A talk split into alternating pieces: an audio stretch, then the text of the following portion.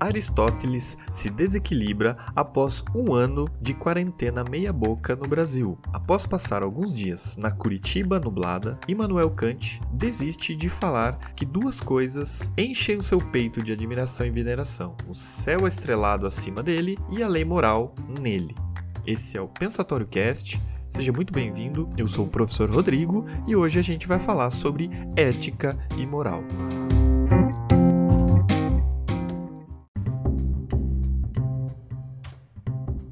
Conforme nos sugere a anedota, não seria difícil imaginar o grande filósofo da antiguidade Aristóteles se desequilibrando em decorrência de mais de um ano de pandemia no Brasil, em meio ao completo abandono e despreparo por parte do governo em políticas públicas efetivas no combate à Covid-19. Por outro lado, uma pequena estadia de Kant em Curitiba o impediria de, por conta do céu nublado, vislumbrar o seu céu estrelado de que tanto fala e também venerar a lei moral que estaria escassa em seus compatriotas, por exemplo. Brincadeiras à parte, quando falamos de comportamento humano em geral, especificamente aqui atribuindo ao comportamento na pandemia e relacionados ao isolamento social, etc., basicamente estamos falando de ética e moral dois termos que no senso comum aparecem misturados e muitas vezes confundidos. Esses dois termos, englobados no tema geral da ética em filosofia, englobam questões fundamentais ligados ao agir humano, ou seja, o comportamento das pessoas e suas relações entre si e com o mundo. O conjunto de problemas e reflexões que aparecem a partir daqui referem-se a uma questão essencial no fundo das reflexões filosóficas sobre ética, que consiste em pensar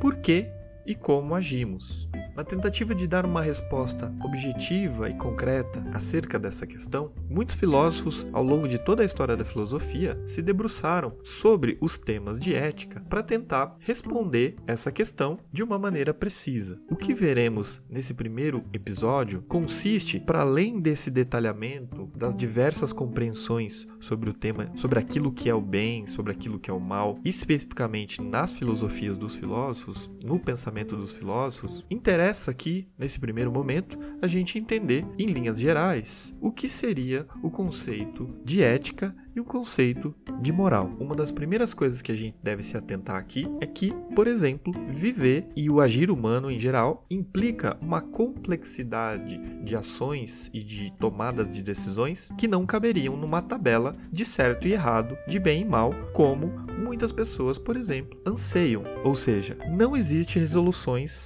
simples para determinadas questões e dilemas éticos do nosso dia a dia. Esse é um primeiro ponto que deve ser levado em consideração. A ética em filosofia não deve ser assimilada como um guia para você agir de uma forma ou de outra, como querem, por exemplo, alguns modelos que a gente encontra pela sociedade, né, de coach ou mesmo de manuais de autoajuda. Nesse sentido, a primeira coisa que a gente tem que entender aqui é, por exemplo, a definição de moral. Moral significa, basicamente, conjunto de normas e regras que são aceitas por dada sociedade ou grupo de pessoas. A moral, ela está basicamente ligada à ideia de costume, o que faz a gente entender de uma maneira muito específica a moralidade como aquele conjunto de elementos, né, que podem ser elementos escritos e não escritos, que servem como regrinhas do comportamento desse grupo de pessoas de uma sociedade. A ideia de costume aqui é muito interessante, porque, inclusive, costume é o nome de uma roupa, é um terninho que a gente veste. Para entender a moral, seria interessante pegar esse exemplo do costume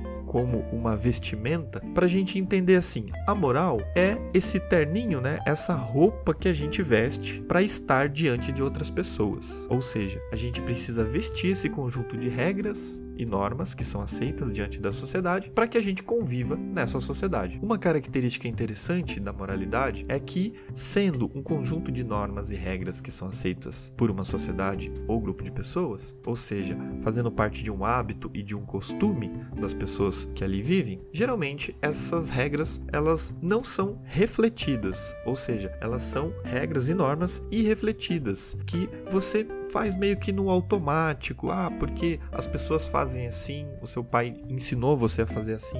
Então você vai reproduzindo aquele comportamento porque aquela sociedade e aquele grupo de pessoas aceita assim e você aprendeu basicamente assim que funciona. Não necessariamente esse conjunto de regras é imposto ou regimentado por uma lei escrita, por exemplo. Né? O comportamento de dar bom dia simplesmente é imitado ao longo do seu crescimento. Quando criança, você vê os seus pais darem bom dia para as pessoas, vê as pessoas dando bom dia quando chegam nos lugares e você percebe que esse é um tipo de comportamento que é aceito por aquela sociedade e você reproduz esse comportamento. Então, isso seria um exemplo da moralidade de uma dada comunidade ou grupo de pessoas. Para dar um exemplo de conjunto de regrinhas que não são estabelecidas formalmente por leis, etc. O que eu quero dizer é que ninguém vai num curso para dar bom dia para as pessoas. Por outro lado, a ética, ela aparece em linhas gerais com uma dupla acepção, ou seja, a gente pode entender a ética por um lado como a prática da moral, ou seja, uma pessoa ela estaria sendo ética quando ela está praticando as normas e regras dessa comunidade que ela vive, quando ela pratica os costumes dessa região e desse grupo de pessoas. Por outro lado, a ética, ela tem uma outra acepção que é mais importante aqui pra gente, que é a reflexão sobre os fundamentos da moralidade. Ou seja, quando a ética permite refletir sobre se aquele conceito de bem e mal de uma dada moralidade é correto ou não. Para tentar exemplificar isso, eu vou dar o exemplo de fumar cigarros em lugares públicos. Há um tempo atrás, há 20 anos atrás, se aceitava na sociedade fumar em ambientes públicos. Se fumava em táxis,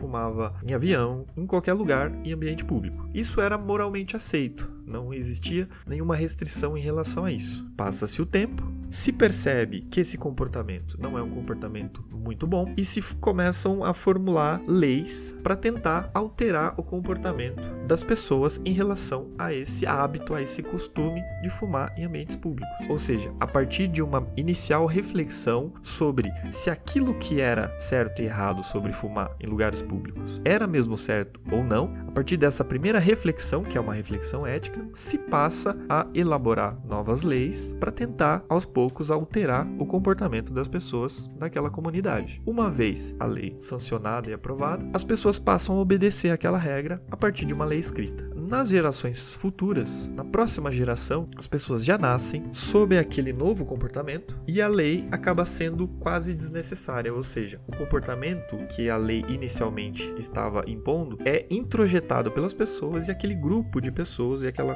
comunidade e aquela sociedade começa a se comportar de maneira natural, como se aquilo fosse um hábito ou um costume dela. Aquilo que antes era uma reflexão ética passa a ser introjetado como uma regra moral daquela comunidade. Então, só para vocês entenderem aqui, basicamente, ética e moral podem ser sinônimos sobre o primeiro aspecto, no sentido em que uma pessoa que está seguindo as regras da comunidade e o costume de uma determinada comunidade ou grupo, ela pode ser considerada ética, porque ela está seguindo, praticando aquele conjunto de regras morais. No entanto, ética no sentido mais amplo, e aí como reflexão filosófica, é essa reflexão sobre os fundamentos do bem e mal de qualquer moralidade. E isso é interessante para a gente entender que, para além de quais são os conceitos de bem e mal estabelecidos pelos filósofos ou por determinada cultura, a reflexão feita sobre os fundamentos desse bem e mal é uma reflexão, por excelência, ética. Nos próximos episódios, a gente vê como que os pensadores desde a antiguidade refletiram sobre o bem e o mal, tentando determinar o conjunto de valores que representaria valores éticos. Eu aguardo vocês no próximo episódio.